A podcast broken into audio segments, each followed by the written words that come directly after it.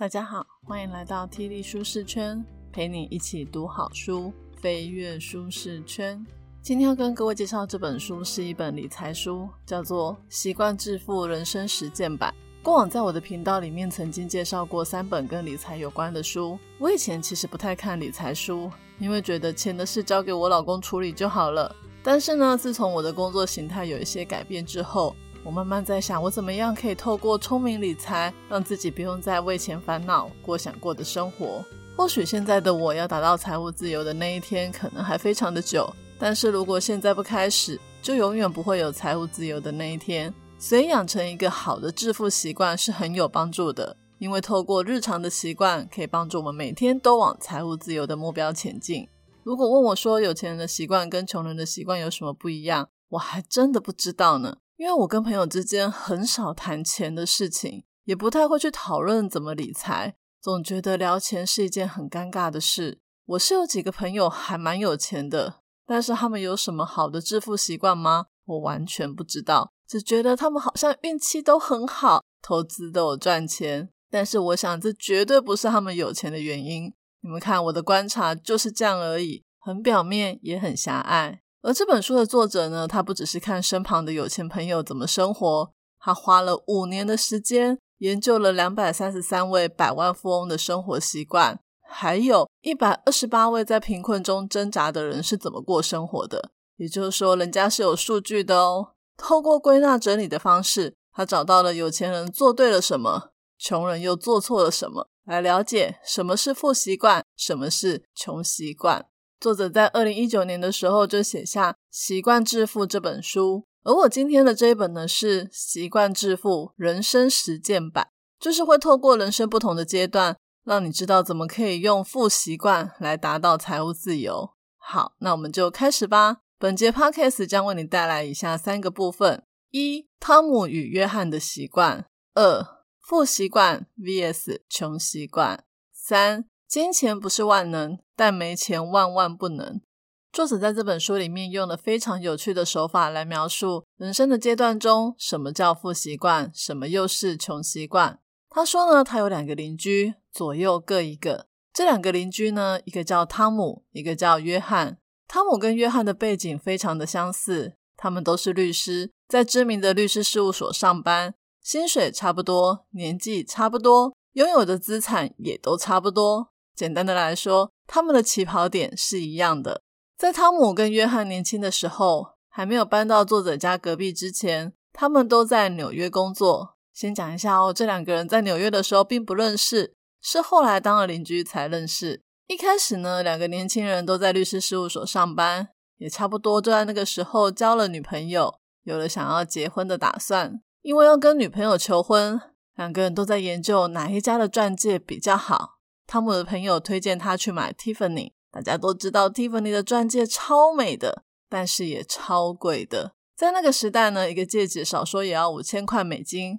跟大家说一下哦，这本书因为是跨越两个男人从年轻到老，所以年代跟我们现在不太一样。他们在买钻戒的那个年代是一九五零年代左右，而当时的五千块呢，可是很大哦。我不太知道那时候的物价跟现在差了多少。反正呢，等一下讲他们两个的花费的时候，我们就只要去比较两个人花了多少钱就好，不用去乘什么美金汇率，也不用去乘通膨的成长率，这样子理解会比较简单一点。好，回来，一只 Tiffany 的钻戒要五千元，但是呢，汤姆的存款只有一千元。请问，如果你是汤姆，或是你是汤姆的未婚妻，你会怎么办呢？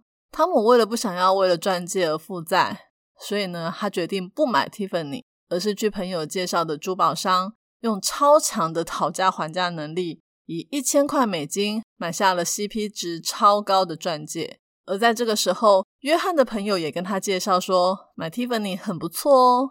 而约翰一样也只有一千块的存款，但是呢，他为了想要给女朋友惊喜，决定去找银行贷款。反正呢，他的律师职业很高尚，而且他的公司还是知名的律师事务所。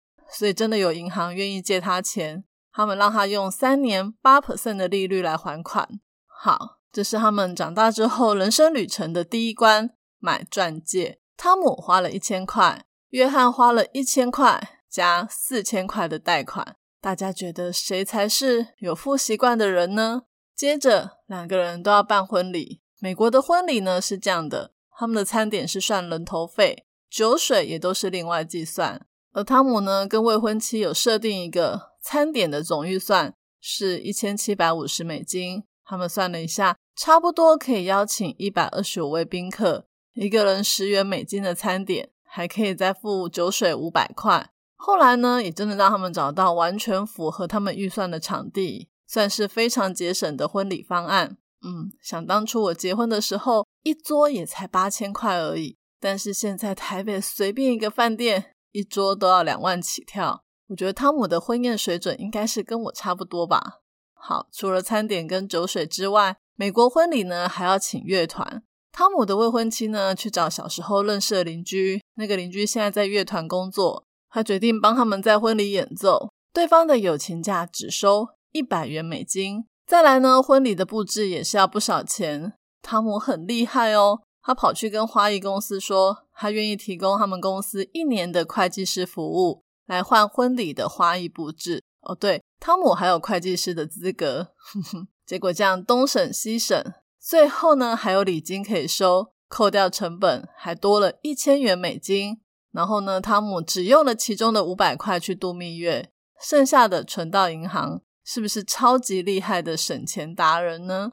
那我们来看看，一样都要办婚礼的约翰有什么不同？喜欢奢华场面、喜欢派头的约翰夫妻呢，并没有为婚礼列预算，他们只列了婚礼代办清单。他们选了一家人头费要四十元的餐厅。你还记得汤姆的人头费多少吗？一人十元，所以约翰是他的四倍。然后呢，约翰他们请了两百个宾客。也就是说，光人头费就要八千块，酒水的部分他也选了高级款，一个人要十五元美金。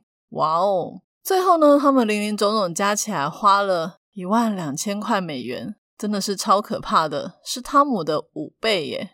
当然啦，婚礼之后他们还是有拿到礼金，扣掉成本也还是有多一些钱可以去度蜜月。但是度蜜月他们也选特高级款的，最后还是用贷款的方式去度蜜月。其实呢，这本书呢，因为是人生实践版，所以他就从汤姆跟约翰的求婚开始写，一路写到办婚礼、蜜月、租公寓、买第一栋房子、房屋装修、孩子教育、职业发展，到孩子念大学，还有退休计划等等的各个阶段。我们光从买婚戒跟办婚礼就可以知道，汤姆跟约翰是两种非常不一样的人，而且他们娶的另外一半也是跟他们价值观非常相似的人。像汤姆在花钱的时候，会尽量找最便宜、划算，不会借钱，甚至还聪明到会用以物易物的方式来拿到想要的东西。而约翰这个人呢，做人很慷慨、很大方，他希望给老婆最好的，也希望在人生中的每个阶段都留下最美好的回忆。所以，就算要去借钱也没有关系，反正他的律师工作可以让他一直有很好的收入。人生就是要享受，不是吗？不知道你觉得汤姆跟约翰哪一个人是拥有富习惯，哪一个人又是拥有穷习惯呢？好，我们接着说，我们来看看这两个人是怎么储蓄的。汤姆呢，每个月呢会从公司那边领到两次薪水，他会把支票给太太，太太隔天呢就会存到银行里面。请大家记得哦，那个是一九五零年代，现在当然是直接汇到银行账户啦。在那个时候呢，支票存到银行之后，还要过几天才能够入账。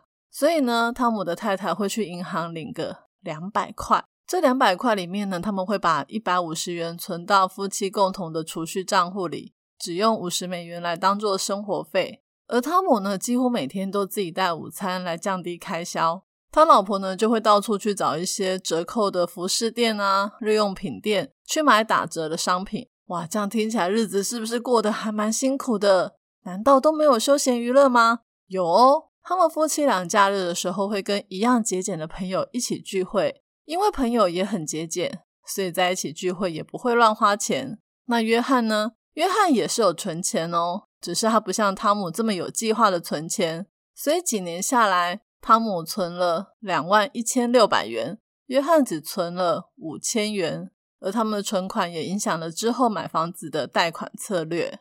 汤姆跟约翰呢，他们都计划要生三个小孩，所以要买大一点的房子。汤姆选择了一个三万元的别墅。那买三万元的房子还是需要贷款。他跟银行谈说，他想要用十五年分期百分之三的利率，早点把房贷还清，来增加房子的净值。不知道大家觉得这样的理财方式好不好？也就是用比较短的时间，赶快把钱给还完。那另外一边呢，约翰也要买房子，可是呢，因为他只有五千元的存款，他买不起别墅，只好选择了两万五千块的单层公寓。那他就拿了三千块当头期款，两千块来装潢。不过，因为他头期款实在给的太少了，所以银行就要求要收百分之五的利率，三十年分期，不用算就知道，约翰买这个房子要比汤姆付出更多的利息，而且还款的期限还更久。后来两个人呢，在第一间房子都住了五年之后，就把它卖掉。汤姆的别墅比较好转手，他卖了一个很好的价钱，但是呢，约翰的公寓他增值的空间有限。再扣一扣贷款跟给房仲的费用，五年之后呢，汤姆卖了房子赚了四万五千元，而约翰只赚了七千五百元。你们发现他们俩的差距越来越大了？一开始不是有说汤姆跟约翰都是作者的邻居吗？没错，他们终于要搬去作者的社区了。作者是住在海边附近的别墅，景致非常的漂亮。想当然。两个人要买第二间房子，用的策略一定也是一样。汤姆就是那一种尽量能省装潢的费用就省，而且用高的头期款、低利率、短的分期来买房子。而约翰呢，就是相反，他是用低头期款、高利率、长的分期来买房子。而且呢，他们两个明明就是买一样的房子，但是约翰却花了超多钱来扩建，把那栋别墅搞得跟豪宅一样。虽然作者有提醒他说，不用花这么多钱来扩建，因为呢，你花的那些装潢费，在你房子转手卖掉的时候，也没有办法把那些装潢的钱给赚回来。可是呢，约翰就是那一种赚多就要花多，享受也多的人。这种习惯从年轻到现在都是这样，怎么可能说改就改呢？买完房之后呢，汤姆还做了一些事情哦。他这个人真的是做每件事情都很精打细算诶他后来呢，还投资了六间房子，一样都是用高的投期款、低利率、短分期的方式去处理，所以后来这些房子都为他带来了很丰盛的租金收入。听到这边，大家有没有觉得汤姆身上的担子越来越轻，财务自由的门好像已经开了一半？而约翰虽然赚的很多，可是负债也不少，怎么觉得有一种随时都会倒的样子？好的，就在他们都步入中年的时候。汤姆换了一家工作压力没这么大、离家也比较近的律师事务所上班，也因为他的通勤时间缩短，工时也减少，让汤姆有更多的时间可以陪伴家人，也可以有时间运动。他开始健身之后呢，减掉了十几公斤的体重，血压下降，而且变得更有精神。这样算一算，汤姆夫妻呢，到四十五岁的时候，就已经是拥有数百万美元家产的富翁了。但是呢，你从外表其实完全看不出来，因为他们的房子就是很普通，车子也很旧，打扮也不奢华，过着很平凡的生活。这时候我们来看约翰，如果你看他的房子、车子、装扮，一定会知道他就是有钱人。他还让他三个小孩都念私立学校，可是谁知道他的负债超多的，也因为他的贷款太多，所以他不可能离开那一家很有名的律师事务所。但是那个律师事务所大家还记得吗？那在纽约诶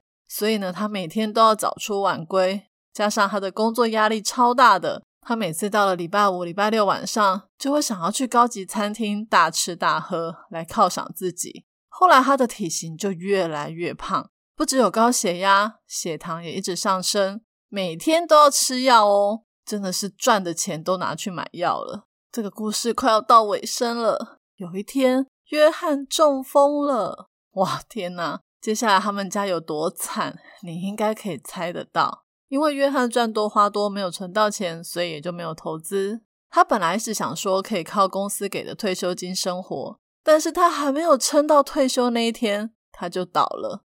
他中风之后，身体状况实在太差了，根本不可能再工作。最后呢，他们的房贷也缴不出来，孩子的大学学费也付不出来。想要把房子卖掉，可是当初装潢太多，他们就开了一个很高的价钱，结果根本没有那个市场，搞了两年，这房子才卖出去。后来呢，还是靠作者的资助才渡过难关。好，以上呢是汤姆跟约翰的故事，大家听完有什么感想呢？是不是觉得约翰好可怜哦？不过你也不用太为他紧张，因为汤姆的故事是真的，但约翰的故事是假的，是作者为了要比对汤姆的负习惯所虚构的故事。不过还好，汤姆的故事是真的，这里面呢就有很多值得我们学习的地方。大概讲完了汤姆跟约翰的故事之后，我们接下来聊这本书的重点——习惯。大家都知道习惯很重要，习惯可以帮助我们的大脑减少决策。就像我每天起床第一件事一定是刷牙、洗脸、上厕所，想都不用想就会去做。而理财用钱的习惯也是一样哦。你是那种去餐厅吃饭前会先注意价格才点餐的人吗？还是看都不看就只点自己想吃的，吃不完也不觉得怎么样？付钱的时候也没有再注意店员有没有算错，或又或是你平常有记账的习惯吗？你知道自己每个月花最多钱的地方在哪里吗？从汤姆和约翰的故事里面，我们可以发现他们的习惯很不一样。从年轻到老，两个人面对同一件事，因着他们的习惯，让他们的决策产生了很大的差异。其实，我们每天的习惯都会影响我们的行为、想法，也会决定我们能不能早点财务自由。这本书里面有谈到，习惯有两种，一种是普通习惯，像是洗脸、刷牙、上厕所之类的。另外一种习惯叫拱顶石习惯，这是一种非常有力量的习惯。这种习惯呢，会让我们的人生产生连锁反应，培养出其他的好习惯，消除不良的坏习惯。像是运动就是一种拱顶石习惯。汤姆呢，在步入中年之后，不是换了一个比较轻松的工作吗？也因为工作变得轻松，他就有更多的时间来培养运动的习惯。运动之后呢，体重减少了十几公斤，身体就变健康了。而且许多有运动习惯的人也会因为觉得自己的形象变健康，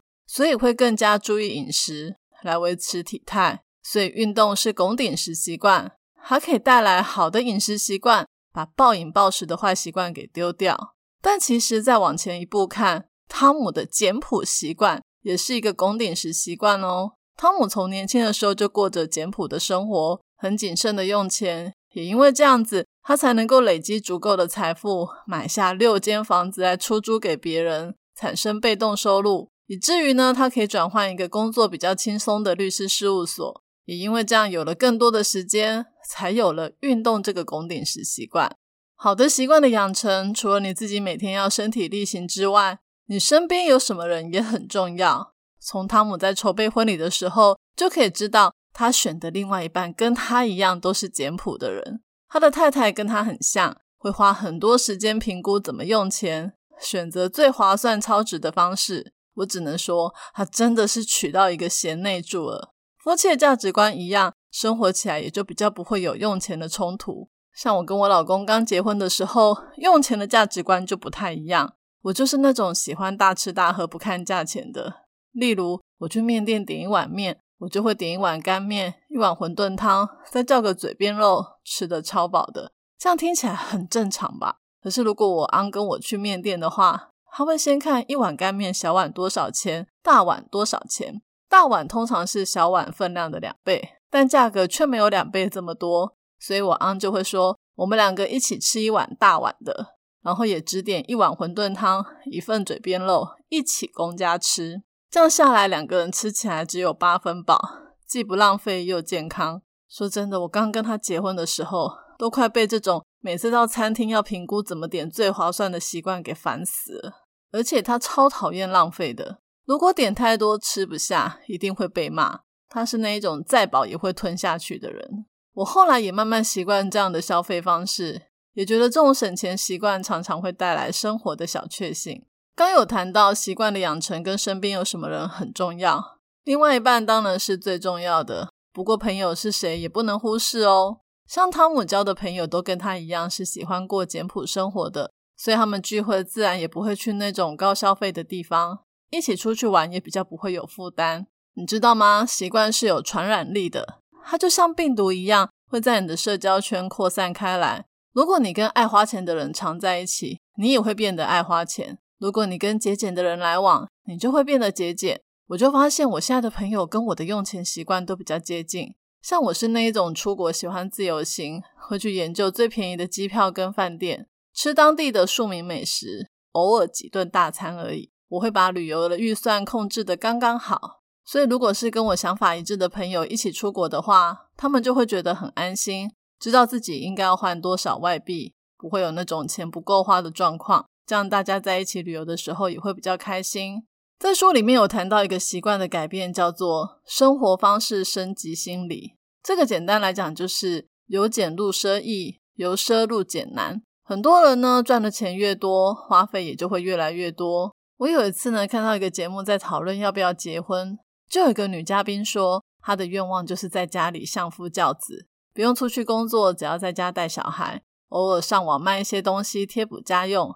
诶，听起来是不是还蛮不错的？结果呢，另外一个已经结婚的女嘉宾就说，在台北怎么可能不双薪呢？家里一个月的花费至少要二十几万，除非你老公一个月赚二十几万，你才能够在家相夫教子。哇，我听了超震惊的，二十几万也太多了吧？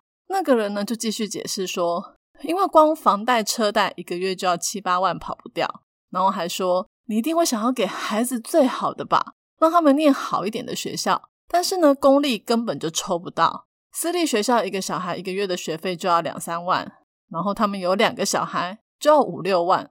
哇，我真的超傻眼的。我虽然是在新北生活，但是我们家一个月花不到他们的三分之一耶。这真的是赚多花多。不过我真的有体会过生活方式升级心理的这种诱惑。我以前有全职工作的时候，真的是比较不会怕花钱。会想要一年出国至少两次，那时候真的没有存到什么钱。但现在的我没有什么收入，可是居然还是过得去，诶也没有饿着。所以如果这样都过得去，真的没有必要在赚多的时候花多。这也难怪之前有新闻说，有科技新贵回到他们自己的家乡生活，月薪虽然大幅的下降，可是反而生活品质变好，身体变健康，而且也有存到钱哦。不知道大家在年终打扫的时候。有没有发现家里没有用到的东西超多的？那时候才发现这些东西都不是你需要，只是当初一时昏头买了一堆你想要的。这就是一种生活方式升级心理的习惯，这绝对是一个坏习惯，大家要尽快戒掉才好。最后一个部分来聊钱这件事，很多人会觉得钱是邪恶的，好像努力赚钱、拼命省钱是一种守财奴的心态，也会有人说。赚了都不花，不就都白赚吗？人生就是应该要及时行乐。或是有人会说，现代的利率比房贷高，拿房子去借钱划算很多，再拿这些钱去投资赚钱，说不定可以赚更多。而且还会有人拿房子去做二胎的贷款。当然了，每个人的说法都有道理。不过从这本书来看，我们可以发现，汤姆的习惯跟很多人都不一样。他是那种能不贷款就不贷款。可以把钱早点还完就早点还完。他努力赚钱不是为了每天的享受，而是为了累积下来变成更大的财富。他只做自己熟悉的投资，让自己有被动收入，早点达到财务自由。钱呢不是万能，但没有钱万万不能。作者有提到，我们在人生中常见的问题有十二种，分别是身体健康、经济、家庭、邻居、车子、房屋修缮、上瘾、工作、人际关系。死亡或失能、时间管理、天气等等十二个问题，而这十二个问题里面，只有五个问题是有钱人跟穷人一样没有办法靠财富解决的，例如天气、时间管理、死亡或失能、家庭以及健康问题，而其他七个问题都可以花钱解决，像是工作。在作者的研究里面，有百分之八十六的有钱人都很喜欢他们的工作，也因为他们喜欢工作，就会有好的工作表现。不用担心被 fire 的问题，人际关系也是一样。这些有钱人呢，他们能够获得财富，跟人脉好也有很大的关系。